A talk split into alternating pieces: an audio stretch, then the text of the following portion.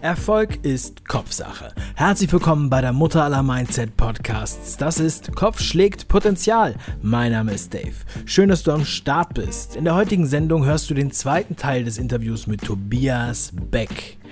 Normalerweise teilen wir die Interviewfolgen nicht, aber bei Tobias mussten wir eine Ausnahme machen, weil er das immer macht auf seinem Bewohnerfrei Podcast. Wie dem auch sei, ich wünsche dir viel Spaß und Erfolg mit dieser Folge, dem zweiten Teil mit Tobias Beck. Let's go!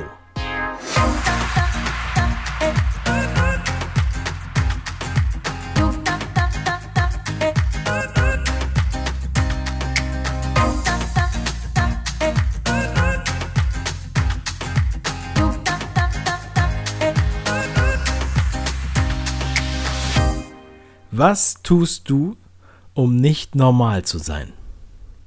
Ich glaube, alle Menschen in meinem Umfeld sagen, dass wenn ein Mensch nicht normal ist, dann ist es Tobi. Ich war immer schon derjenige, der die bekloppten Dinge gemacht hat. Ähm, als alle nach der Schule irgendwie, keine Ahnung, studieren gegangen sind oder, oder eine Ausbildung gemacht haben, bin ich halt erstmal mit dem Rucksack durch Brasilien getingelt, komplett alleine war dann in Ecuador auf den Galapagos-Inseln, weil ich unbedingt diese Schildkröten sehen wollte, von denen es nur noch ganz wenige Exemplare gibt. Und äh, ja, heute bin ich auch alles andere als normal.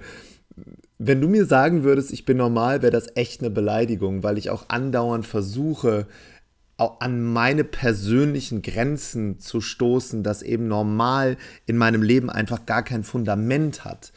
Ich gebe mal ein Beispiel. Ich war dieses Jahr bei Dr. Joe Dispenza eine Woche auf einem Retreat, ähm, wo du jeden Tag äh, meditierst, von morgens um fünf bis, bis abends um zehn. Und ich bin halt so ein Typ, ich habe vorher in meinem ganzen Leben noch nie meditiert und fahre dahin und das waren alles so Advanced-Leute, die da sofort irgendwie im Universum waren und da in, ins Nirvana geschossen wurden. Ja, und ich saß da eben in der Mitte und habe halt noch nie meditiert. Ich habe es aber durchgezogen und ich glaube, das ist nicht normal. Eine Woche später war ich dann im Warrior Camp in den Pyrenäen, um äh, an meine Leistungsgrenze, was meinen Körper angeht, zu kommen, weil immer alle sagen, oh, Tobi, mach doch mal ein bisschen mehr Sport, mal gucken, was da in dir steckt. Und da wollte ich es mir halt mal beweisen. Hätte ich gewusst, was man da machen muss, wäre ich auf gar keinen Fall hingefahren.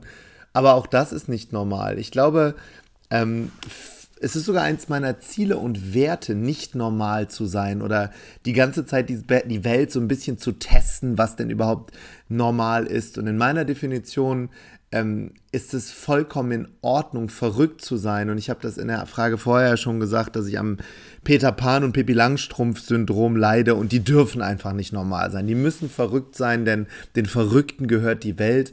Und vor allem ist es so, dass so in meiner Erfahrung sind die Leute, die wirklich was Großes reißen, also diejenigen, wo wirklich in Innenstädten Denkmäler gebaut werden, die haben auch alle einen Sitzen irgendwie. Die sind alle nicht normal.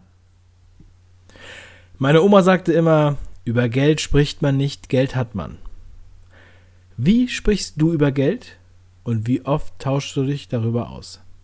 Geld ist für mich nichts anderes als Energie, wie ja alles im Leben Energie ist. Und es ist in Ordnung, sehr, sehr, sehr viel Geld zu haben, weil Geld nur Energie ist und im Übermaße vorhanden ist.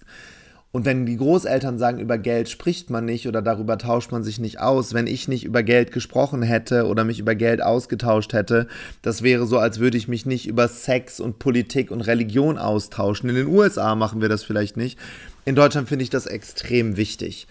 Genauso finde ich aber hier wichtig und mahnend zu sagen, dass Geld keinesfalls glücklich macht und äh, es immer nur dann massig zu einem zurückkommt, wenn ich mich in den Dienst der Gemeinschaft stelle, wenn ich in Deutschland meine Steuern zahle und wenn ich vor allem ja an andere auch zurückgebe, wie mir das als Mensch möglich ist. Ich habe gelernt, dass es so viele spannende Dinge gibt, die mit Geld machbar sind. Und ein Grundsatz dahinter ist natürlich, dass Geld Geld macht und kein Geld kein Geld macht. Und dass es Menschen gibt, die sich einfach unfassbar gut mit Geld auskennen. Mein Finanzberater, ähm, der hat mir Sachen gesagt und gezeigt, wo ich immer gesagt habe, hey, äh, Ludger, das kann doch gar nicht wahr sein. Und äh, es funktioniert einfach. Und äh, ich habe früher habe ich mich sehr, sehr stark über Geld und über das Außen definiert. Es gab eine Zeit in meinem Leben, als ich einen dicken SLK gefahren habe und, und ein Penthouse hatte mit einem Pool. Und ich bin so froh, dass die Zeit vorbei ist. Und ich bin so froh, dass ich jetzt mit meiner Ente und mit meinem Käfer äh, meine Kinder vom Kindergarten abholen kann und dass diese monetäre Suche, diese Gier nach mehr, nach mehr Anhäufen von Kapital gewichen ist äh, einer einem Gefühl des Zurückgebens und einem Gefühl des Glückes. Und das ist für mich so viel wichtiger. Gleichzeitig verstehe ich natürlich, dass Menschen auch im Außen Güter sammeln wollen. Für mich persönlich ähm, ist Geld einfach in völliger Masse da, im Universum da und das muss man sich einfach nehmen. Und äh, ansonsten habe ich mir einfach auf die, auf die Fahne geschrieben, Lebensmomente anstatt Güter zu sammeln. Und damit fahren meine Familie und ich sehr, sehr gut. Gleichzeitig äh, muss ich mir, wenn alles gut läuft, was Finanzen angeht, einfach nie wieder Gedanken machen, weil ich ein paar kluge Investitionen gemacht habe und das äh, steht einfach jedem frei. Was sind deine drei wichtigsten Fähigkeiten, die du der nächsten Generation mitgeben möchtest? Die wichtigste Fähigkeit, die ich ausbauen durfte oder die ich gelernt habe auszubauen, ist das Geben. Denn für mich ist Geben das neue Haben. Wenn ich andere Menschen glücklich mache, dann werde ich glücklich. Wenn ich andere Menschen unabdingbar liebe, werde ich geliebt. Wenn ich andere Menschen erfolgreich mache, werde ich erfolgreich. Und was ich damit meine ist, wenn ich von Anfang an alles in der Intuition mache, andere Menschen groß zu machen, und das ist mir in den letzten Jahren gelungen, dann wird in deinem Leben alles ganz automatisch passieren. Die zweite Fähigkeit, die ich gerne mitgeben möchte, die mir gut gelingt, ist das Präsentieren und das Verkaufen und das Geschichte erzählen von der Bühne. Ich habe über die letzten Jahre gelernt, die Maske fallen zu lassen und mein Ego zurückzunehmen und äh, über das Warum anstatt über das Was zu sprechen und einfach ja, meine Emotionen auch ehrlich mit anderen Menschen zu teilen. Ich habe früher immer gedacht, dass es, ähm, dass Menschen es nicht mögen, wenn man verletzbar ist. Und es gibt da ganz viele Studien zu, dass Vulnerability, also Verletzbarkeit, das ist das, was Menschen am, ja, am faszinierendsten überhaupt macht. Und ich glaube, ich habe mittlerweile durch langes Üben gelernt, meine Verletzbarkeit nach vorne zu stellen und dass es in Ordnung ist, auch nicht perfekt zu sein und Macken zu haben, die dann wie Special Effects eben wirken und sich selbst nicht so ernst zu nehmen. Das ist vielleicht die dritte Fähigkeit. Ich kann über mich lachen, über meine Fehler lachen. Ich bin ein Tollpatsch, ich bin so ein Körperklaus. Mir muss man Dinge andauernd dreimal sagen. Ich bin manchmal echt ähm, auch schwer von Begriff, was einige Sachen angeht und wenn ich über all diese Dinge lachen kann und mich selbst nicht so ernst nehme, damit fahre ich sehr, sehr gut. Und das sind die drei Fähigkeiten, die ich gerne meinen Kindern mitgeben möchte. Vor allem aber dürfen die lernen, dass äh, sie komplett in Ordnung so sind, wie sie sind. Und dass sie geliebt werden, egal was kommt. Und äh, ja, das empfinde ich halt mittlerweile auch, ne, dass ich niemandem mehr was beweisen muss, dass ich mit niemandem in Wettbewerb stehe. Der Markt ist so unfassbar groß und es ist einfach für alle etwas da. Wieso bleibst du nicht einfach immer, wie du bist? Also manchmal gibt es ja so eine Nachricht zum Geburtstag, hey Tobi, bleib so wie du bist. Auf gar keinen Fall. So viele Philosophen und Gelehrte sagen, wenn wir aufhören zu lernen, hören wir auf zu leben und hören wir auf zu wachsen. Und ich sehe bei so vielen Menschen, die irgendwann ihr Leben lang sich auf die Rente freuen, um danach keine Ahnung, Dinge zu tun, auf die sie 40 Jahre gewartet haben.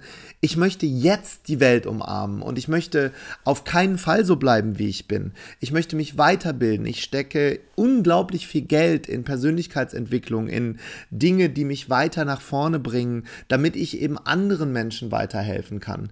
Und dieser Satz, bleib so, wie du bist, das ist für mich das ist für mich die größte Beleidigung, wenn mir das jemand sagen würde, weil, um ganz ehrlich zu sein, wir, also mein Unternehmen und ich, wir haben gerade erst angefangen. Wir sind gerade dabei, diesen, wie beim Bogenschießen, diesen Pfeil quasi nach hinten zu spannen.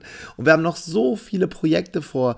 Unsere Masterclass für Youngsters wollen wir mit Tausenden von Jugendlichen machen. Für The Ocean Cleanup wollen wir so viel mehr machen. Und ähm, deshalb darf ich nicht so bleiben, wie ich bin. Ich werde mich weiter ausbilden lassen. Im nächsten Jahr möchte ich, nicht möchte ich, werde ich äh, weiter mit Les Brown äh, in die Ausbildung gehen. Und äh, ich habe einfach gelernt, dass jedes Mal, wenn ich etwas Neues lerne, stehe ich in einem Raum, den ich vorher nicht gekannt habe und sehe, dort sind immer noch so viele Türen, die immer weitergehen. Und für mich bedeutet Leben Wachstum. Wachstum ist Leben. Und wie bei jeder Pflanze, wenn wir aufhören zu wachsen, sterben wir. Und deshalb freue ich mich nicht so zu bleiben, wie ich bin. Das waren elf Fragen an Tobias Beck hier bei Kopfschläg Potenzial. Tobi, vielen lieben Dank für deine Offenheit und deine Antworten. Ich hoffe, es hat dir genauso gut gefallen wie mir. Und an alle Hörer, wenn ihr bei eurem nächsten First-Class-Flug auch Tobis Stimme hören möchtet, dann abonniert unbedingt seinen Podcast. Der Link ist in der Beschreibung zu dieser Sendung. Und wenn dir diese Folge gefallen hat, dann bewerte sie bitte in deiner Podcast-App und zwar mit 5 von 5 Sternen. Das würde mich sehr freuen. Und bestell dir gerne noch heute mein kostenfreies Buch Kopf schlägt Potenzial auf www.kopf-schlägt-potenzial.de. In jedem Fall Mach was draus, dein Dave.